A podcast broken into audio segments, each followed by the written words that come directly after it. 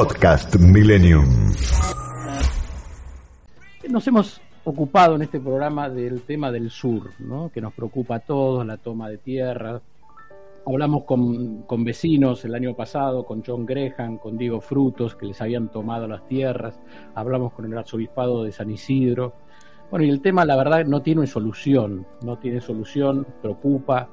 Sabemos un poco cuál es la postura del gobierno, pero hay una periodista que también nos acompaña en Millennium, que es Mónica Gutiérrez, sabemos todos quién es, de tanto prestigio, que el sábado participó allí en Bariloche y transmitió para Millennium y nos contó lo que estaba sucediendo allí, fue súper interesante y tiene la amabilidad de participar hoy, de estar con nosotros en BDR para contarnos qué es lo que vio, qué es lo que sintió y qué es lo que está sucediendo en el sur de la Argentina.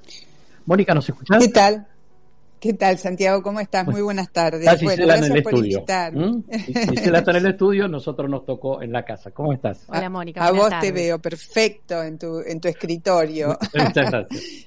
Bueno, no, en realidad yo fui como eh, invitada a moderar algunas de las mesas que se hicieron el, el miércoles. Hubo un encuentro que se llamó Consenso Bariloche, el Foro Consenso Bariloche, que se hizo en un hotel céntrico y al que se convocó a, eh, a, a, una cantidad de organizaciones, organizaciones vecinales, de clubes, turísticas y actores que actores de la política y de la vida pública que tienen que ver con este tema, desde ya gente relacionada con el turismo. Porque en Bariloche hay una preocupación, como vos bien sabés, eh, en este momento y puntualmente en el contexto de lo que está pasando con las con las tierras que están ocupadas en el sur, muy especialmente en la comarca andina y en, y en la zona de Lago Mascardi, hay una preocupación muy fuerte porque están eh, ahora, en, digo en disputa y pongo esto entre comillas, pero en la mira, eh, 3.900 hectáreas, eh, perdón, son 3.600 hectáreas de las cuales 2.900 podrían ser entregadas a comunidades eh, y pongo también comunidades entre comillas porque está la duda de si los que los que están recibiendo estas tierras son efectivamente eh, representantes o de los pueblos aborígenes con legítimos derechos sobre esas tierras, cosa que está consagrada en nuestra Constitución. ¿Por qué hay preocupación? Porque, bueno, porque está trabajando, se está trabajando en la legitimación de quienes son los titulares de esas tierras a modo de entrega a las comunidades. Todos los que fueron invitados a participar de este foro manifestaron su preocupación. Ahora hay concretamente 375 de hectáreas que ya están adjudicadas, porque la preocupación es que ese lugar, esas hectáreas, tienen que ver con, están ubicadas prácticamente todas dentro del ejido urbano de Bariloche. Y son una suerte de pulmón verde que en este momento están bajo la, la custodia del ejército. Allí está la escuela de montaña.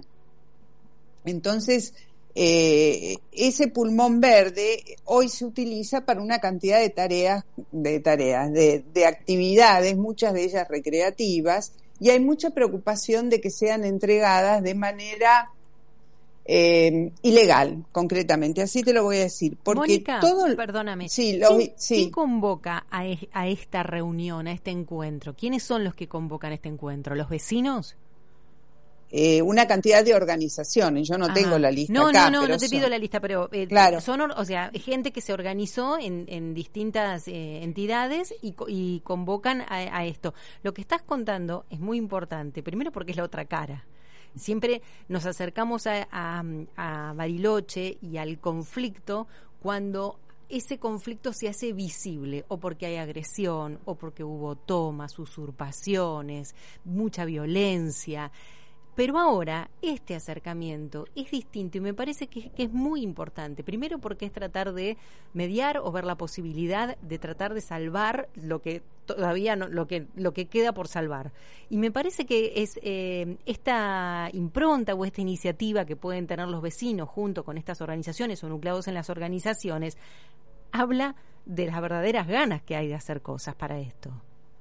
Bueno, y de, no solo de las ganas, sino de la terrible preocupación claro, que hay claro. con respecto a lo que está pasando en el sur. De hecho, Eh, obviamente muchos de los que convocan son gente, empresarios o gente relacionada con el sector turístico. Tengan ustedes en cuenta que esa zona vive del turismo, tiene ingresos muy altos del turismo. De hecho, el foro lo abrió la gobernadora Arabela Carreras, lo cerró el intendente Gustavo Genuso, y hubo autoridades de las dos provincias. Ahora, ¿quiénes no fueron? Porque se supone que si se llama consenso Bariloche es porque hay que con, algo para consensuar. Hay una mesa en la cual la gente se va a sentar y va a decir, está bien. en este momento está vigente una ley que se supone la van a prorrogar, que es la 26.160. Esa ley le da al INAI, que es el Instituto Nacional de Asuntos Indígenas, la potestad de discriminar quiénes son los, los, legítimos acreedores de esas tierras en el caso de que las hubiera. No me refiero a estas de Bariloche, digo todas las tierras que están siendo reclamadas por comunidades aborígenes.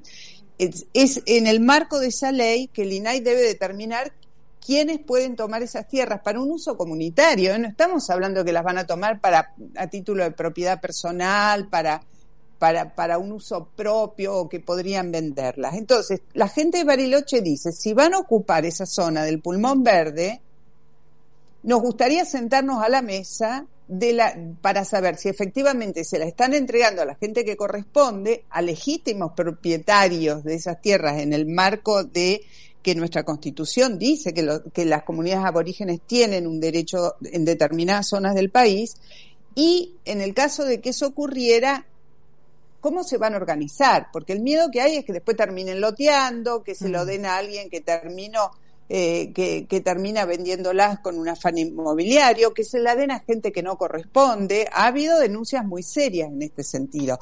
Ahora, ¿qué pasó? La gente del INAI, que está a cargo de Magdalena Odarda, no fue.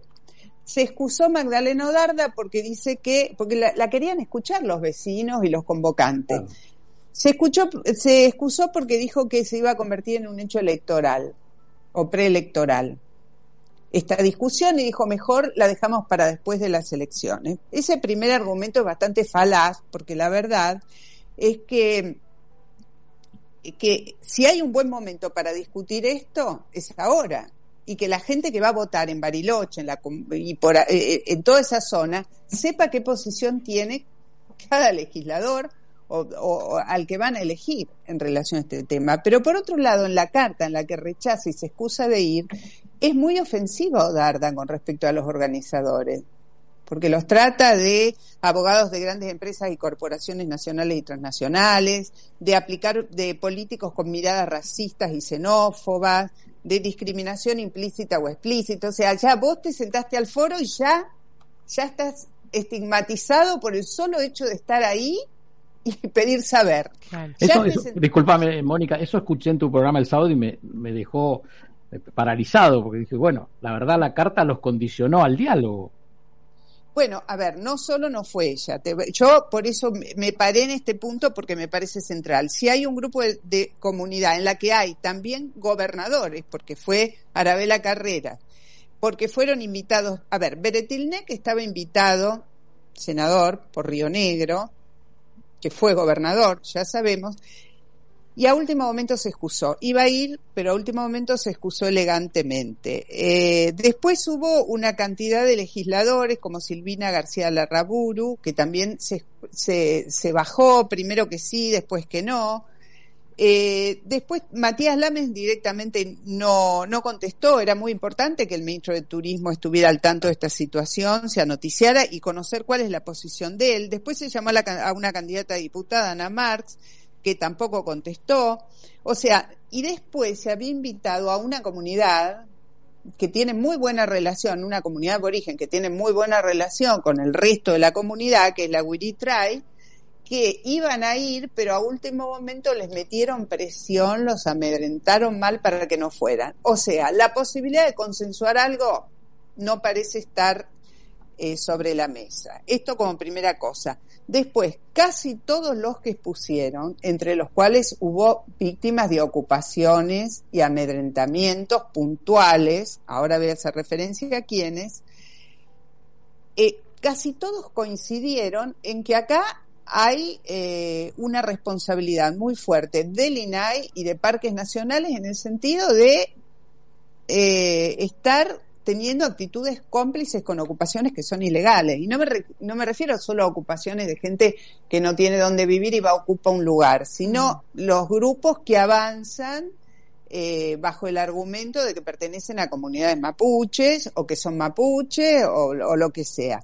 Ahí un poco irónicamente se habla de autopercibidos mapuches, pero bueno, yo no me voy a meter en esa discusión porque efectivamente hay comunidades aborígenes que tienen derechos, hay una ley que enmarca esos derechos, pero el tema es que las autoridades de dos provincias, Río Negro y Chubut, están eh, diciendo que el INAI eh, hace abuso de poder que está haciendo abuso de poder, que está siendo cómplice de, ocupaciones ilegales, que hay problemas en Chubut. El, uno de los que expuso fue Federico Mazzoni, que es el ministro de Seguridad de Chubut. Mm personaje, una especie de Bernie de la Patagonia. vamos a recordarle a los oyentes, Mónica, que quizás recién se, se conectan con nosotros cuando nombras el INAI, es el Instituto Nacional de Asuntos Indígenas que estaban convocados a esta reunión, que no fueron y que dan dando estas explicaciones que vos nos estás dando. Estamos hablando con Mónica Gutiérrez, ¿eh? a propósito de su participación en este, en este encuentro conclave, ¿cómo lo llamamos? ¿Cómo, cómo, cómo? Foro, foro, así se llamó. Eh, bueno, se llevó a cabo en Bariloche.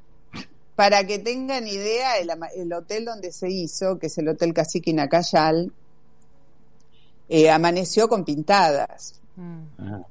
Con el nombre del dueño del hotel escrachado de racista. Imagínate que, divino que fue arrancar hacia el foro del consenso, porque de eso ah. estamos hablando. Mónica, te puedo preguntar. una cantidad de gente ahí son la entrada. ¿Quiénes son los que eh, digamos, hacen estas pintadas y amedrentan a los grupos para que no participen. Aparte del vacío que está dejando el gobierno nacional, es mi opinión, ¿no? Bueno, eh, hay quienes dicen que no es solo vacío, sino complicidad. Yo no sé, no me consta, pero yo te digo lo que dijo, por eso les decía el ministro de Seguridad de Chubut, Federico Mazzoni, que fue uno de los expositores, es una autoridad, una autoridad provincial de una provincia que no podemos decir que sea de la oposición, dice, en Chubut hay problemas de usurpación, dijo, eh, textual, avalados por las autoridades nacionales. Y las autoridades nacionales que señalan son INAI y parques nacionales. Dicen que al frente de parques nacionales hay alguien que no, no, no, no tiene la, la formación para ocupar ese cargo, no me consta, no sé.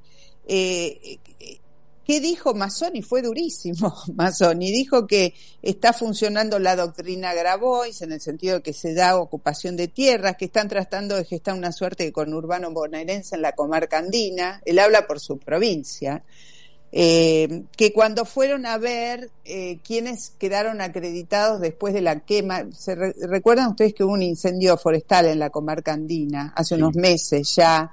Que se quemaron una cantidad de casas y, después que bajaron subsidios, pero que se hizo una suerte de relevamiento de quienes estaban o volvieron a esos lugares a pedir por los subsidios para recuperar legítimamente lo que habían perdido en un incendio forestal, según el ministro Federico Mazzoni, insisto, ministro de Seguridad de Chubut, entre la gente que relevaron eh, había un enorme las, las familias en principio afectadas eran 200 y después aparecieron 1000 a pedir los, los subsidios. Esto lo dijo el ministro, no lo estoy diciendo yo, ¿eh?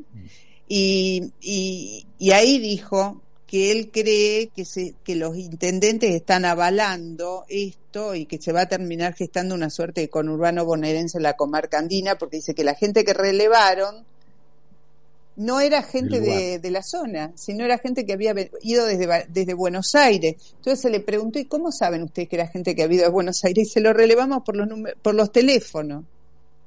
Porque ellos obviamente al anotarse tenían que dejar sus teléfonos eh, y, y, descubrieron que buena parte, el 80% de los que estaban pidiendo el subsidio para reinstalarse en la zona de las quemas eran de Buenos Aires. Esto lo está señalando un ministro de una provincia, no lo está diciendo un periodista, ni un vecino del lugar, ni nada. Según este mismo ministro, se está vulnerando la seguridad jurídica, se afectan las inversiones eh, eh, mm. y que hay un negocio, sugiere él, detrás de todo esto. Bueno, eh, esto es lo que está pasando. Después hubo testimonios, estuvo desde ya Diego Frutos, capítulo aparte, ahora contamos lo que pasó con Frutos, pero para mí hubo, hubo otros testimonios muy interesantes.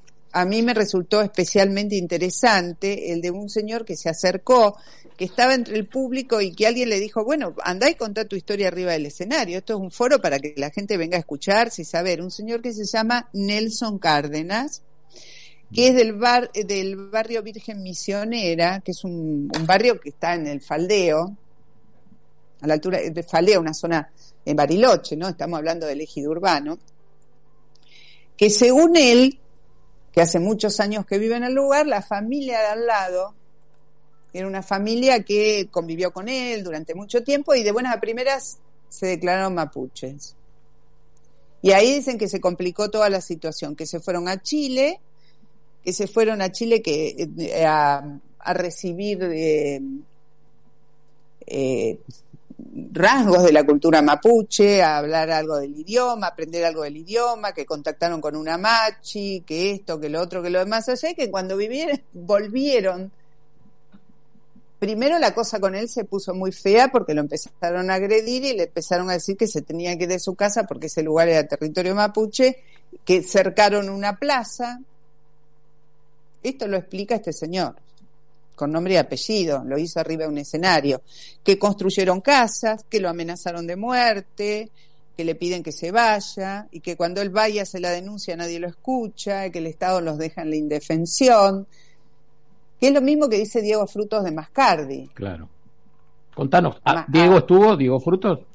Sí, sí, Diego Frutos estuvo y, su testimonio fue uno de los que generó más conmoción realmente en el foro. Bueno, porque él es muy, primero porque él le quemaron la casa, eh, él ofreció su testimonio en los medios nacionales tiempo atrás cuando esto ocurrió, pero él está muy conmovido porque dice, Mascardi somos cada vez menos, nos sentimos acorralados, nos sentimos dejados de la mano del Estado, el Estado está ausente, no nos protege, deja ser es más, algunos de los testigos hablaron de una complicidad, de que había camionetas de, mm, oficiales que estaban llevando elementos a la zona, que las denuncias no son escuchadas.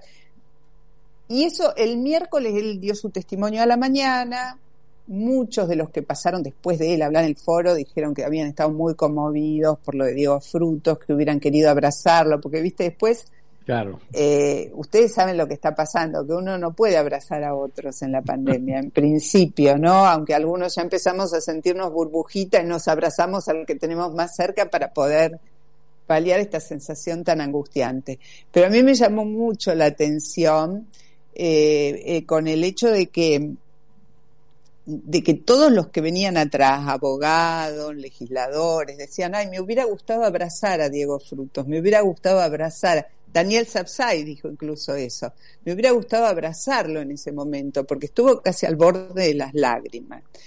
Esto fue el miércoles. El jueves a la noche, em, la gente de Villa Mascardi, un vecino de Villa Mascardi, de la casa lindera a la de, de Diego Fruto, recibió un audio que fue el que yo reproduje en el programa, pero que se viralizó, donde le decía que había pasado por lo que queda de su casa por un galpón y que allí en el medio de la noche eh, lo habían golpeado, habían aparecido dos personas que lo habían golpeado y él se puso como en fuga, subió a la montaña, hacía mucho frío, porque nevó esta semana en Bariloche, ¿no? Fue una de las primeras grandes nevadas de la temporada, un año raro.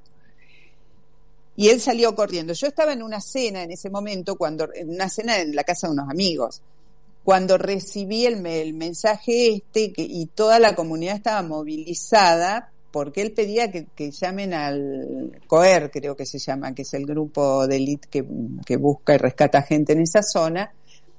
Él daba una señal de para dónde había corrido para ponerse a salvo de los que lo habían ido a golpear.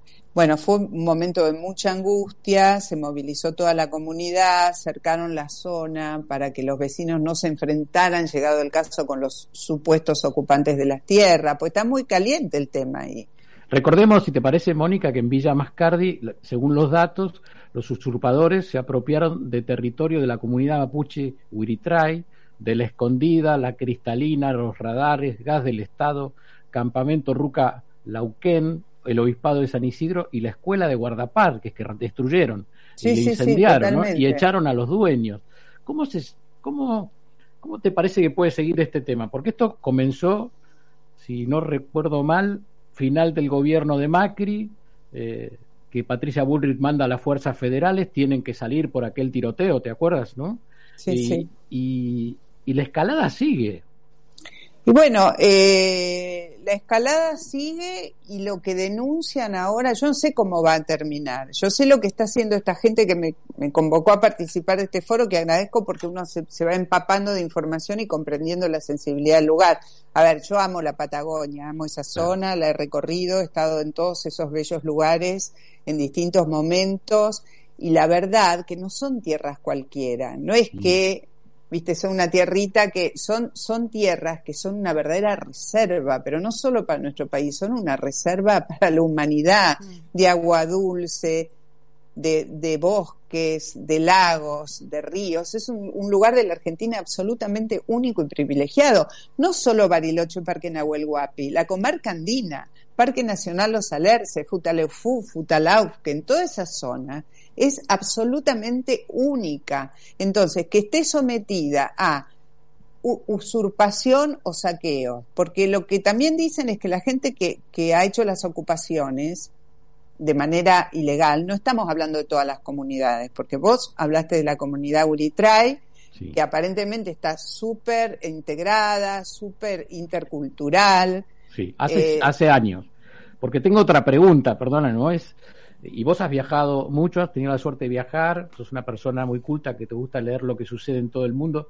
¿Tiene una lógica que siglos después, y vos vas a decir, no, Santi, no, yo no pienso así, pero siglos después vengan con el derecho de que mi abuelo, mi bisabuelo, mis antepasados fueron ocupantes de estas tierras, entonces yo ahora tengo que pedir o tengo derecho sobre la tierra? ¿Te parece bueno, nuestra constitución eh, avala este tipo de reclamos y, en todos los, en, muchos países del mundo existe esto en el marco de la legalidad. El tema es que la ley, y en eso por ahí te podría ser muy buen referente Sapsai, que la conoce muy bien a la ley, lo que dice que la, la, ocupación o los que demanden esas tierras tienen que ser pública, tiene que ser actual, tiene que ser o sea, no es que viene uno que viene del más allá, un día se presenta ahí y dice, no, yo soy mapuche, mi, bisabuelo, yo este tiempo estuve viviendo, en realidad estuve viviendo en La Matanza, pero ahora vuelvo para acá. No, tiene que haber, se tienen que dar una serie de condiciones. Y, y, y, la entrega de esa tierra tiene que estar debidamente acreditada para el Estado, hecho en el marco de la ley, de la Constitución, como corresponde, y respetando las reglas del juego del país que es este, que es la Argentina con esta constitución, porque lo que dice Pichetto, como lo que dicen algunos otros que están viendo desde un lugar muy poco romántico este tema, es que acá hay gente que está viniendo, que está cruzando desde Chile, que es parte de un grupo que es la RAM, Resistencia Ancestral Mapuche, que avanza sangre y fuego, que mata, que quema, que tala bosques, que, que viene con otra impronta. Entonces, en el medio, quien debe administrar todo esto en principio y, aplicar esta ley es el INAI, pero lo que la gente está diciendo es que el INAI tiene como una, está haciendo como una versión ideológica de todo este tema. Eh, la verdad que la gente del consenso y el foro dio un paso adelante. Hay que tener mucho coraje para hacerlo, ¿eh? por el tipo de, grieta que se ha planteado ahí, de agresividad y de ideologización de todos estos temas. Mira, a mí hubo un personaje, espérate, quiero encontrar aquí el nombre, Emiliano Escurra. Emiliano Escurra fue vicepresidente de Parques Nacionales y ofreció un testimonio muy interesante, muy interesante, viste que corta bastante la grieta, por eso yo me parece que es alguien interesante si, les gusta seguir el tema con quién hablar, porque él fue, estuvo en parques, estuvo, tiene mucha experiencia en lo que hace eh, al diálogo con las comunidades aborígenes, es una persona que tiene una mirada muy intercultural, eh, hizo más de 20 reuniones con los loncos de las comunidades de esa zona eh, dijo que, que, cuando él trabajó, él estuvo obviamente durante, estuvo en ese cargo durante la época del, del, gobierno anterior. Dios me perdone la referencia y la mala palabra que hago al gobierno anterior, ¿viste? Porque voy a decir del gobierno, no, no me animo ni a decir Macri, porque entonces bueno, pero él tuvo 20 reuniones con los loncos, montó fotografías de los encuentros que hubo, dijo que siempre hubo mucho espacio para el diálogo, para la negociación, que, hubo mucha vocación de hacer, de discutir sin pelearse. Hizo referencia a que no hay que confundir estas, estas, estas tomas violentas con el tema de lo que corresponde dentro de la legalidad. De la legalidad. Exaltó la interculturalidad, porque este tema eh, tiene estos ribetes muy violentos en el sur, pero también en el norte y en Misiones se están haciendo reclamos y entregas. Eh, y, que, y dijo que hay mucha gente que legítimamente pertenecen a las comunidades que están criticando la toma de tierras porque los afecta a ellos, a los legítimos propietarios por ley en el marco de la Constitución. ¿Qué sé yo? No sé cómo termina, lo que no hay que confundir es a las verdaderas comunidades originarias con los ocupas y menos con los ocupas violentos. Hace falta mucha grandeza, mucha, mucho despojo de la grieta y mucha desideologización en términos de lo que hoy entendemos como, como posturas ideológicas, ¿no? Porque, a ver, tener una ideología no está mal, escribir esa ideología no está mal, pero utilizar la ideología como una herramienta solo de confrontación, eh, está feo el panorama. La gente está preocupada, está angustiada, no sabe qué hacer. Mónica, ¿quedaron en un próximo encuentro? en un próximo y se va, Supongo, sí, sí, los organizadores están dispuestos a seguir adelante y estar muy atentos a lo que va pasando, pero insisto, los consensos demandan de dos partes que se sienten, que hablen, y más si una de las partes de la que estamos hablando es el gobierno nacional. Hmm. Ya van, son dos las provincias que están, las autoridades provinciales de Río Negro y de Chubut que están señalando eh, la responsabilidad del gobierno nacional en relación a esto. Mónica, te agradecemos muchísimo. La verdad que fue apasionante escucharte el sábado en La Vida de los Otros, tu programa, los sábados a las 13 aquí en Millennium, y que nos acompañes ahora de un tema que es muy difícil quizás de entender, ¿no? Eh, y de comprender todos los ribetes que tiene y las participaciones políticas del gobierno nacional, de los gobiernos provinciales y sobre todo, como decías, del interés de los vecinos, ¿no? que no se arruine la Patagonia Argentina y, que se ordene bajo, bajo la ley, ¿no? Sí, bueno, eh, por eso es que la preocupación estuvo centrada en esta zona que es el pulmón verde de Bariloche, que es una zona donde la gente va a hacer caminatas, hacer trekking, hacer bicicleteadas, donde se entrenan los militares. Y es una zona muy extensa, estamos hablando de eh, eh, eh, en, zona roja 2.900 hectáreas, de las cuales 370 y pico creo que ya están adjudicadas. Y la, la comuna de Bariloche necesita saber bien qué va a ir pasando ahí, que no, que no haya una degradación de, esas tierras, que no se entreguen al interés del loteo inmobiliaria, porque realmente Bariloche vive en su turismo. y el que conoce esas zonas esos lugares, sabe cuán importante es eh, preservar esa riqueza enorme que tenemos, esos paisajes únicos, únicos en el mundo, no, no, no sé, eh, vos tengo entendido, Santiago, que has estado y que conoces mucho el lugar. Tengo, un hermano en el sur que conoce muy bien y que desde hace muchísimos años y que convive, ha sido funcionario del otro lado en San Martín de San, que convive con los mapuches, nunca tuvieron conflictos no, además hay, eh, a ver, eh, hay, una, eh, hay un vínculo muy fuerte entre las comunidades aborígenes y, el resto del mundo ahí, porque la verdad es que hay mucha gente que asume que la interculturalidad, ese mix de culturas, solo puede aportar riqueza, incluso para el turismo, riqueza riqueza de cultural a la, a la, zona, pero todo eso tiene que darse dentro de, de, un contexto de acuerdo, de convivencia, de que todas las partes saquen lo mejor de esa zona y de ese lugar para poder convivir. Incluso hay comunidades que tienen pequeñas explotaciones turísticas. eh, que, cuidan los parques y todo.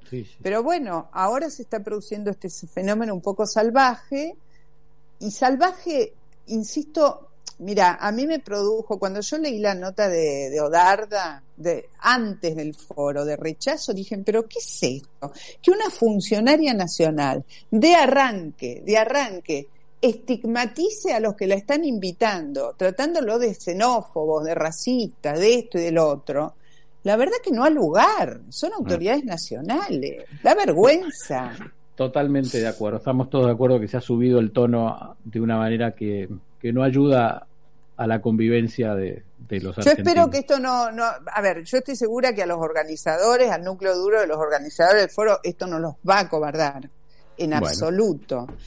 Pero, pero a veces pienso que después de lo que le pasó a, a nuestro conocido Diego Frutos, Atención, ¿viste? Atención.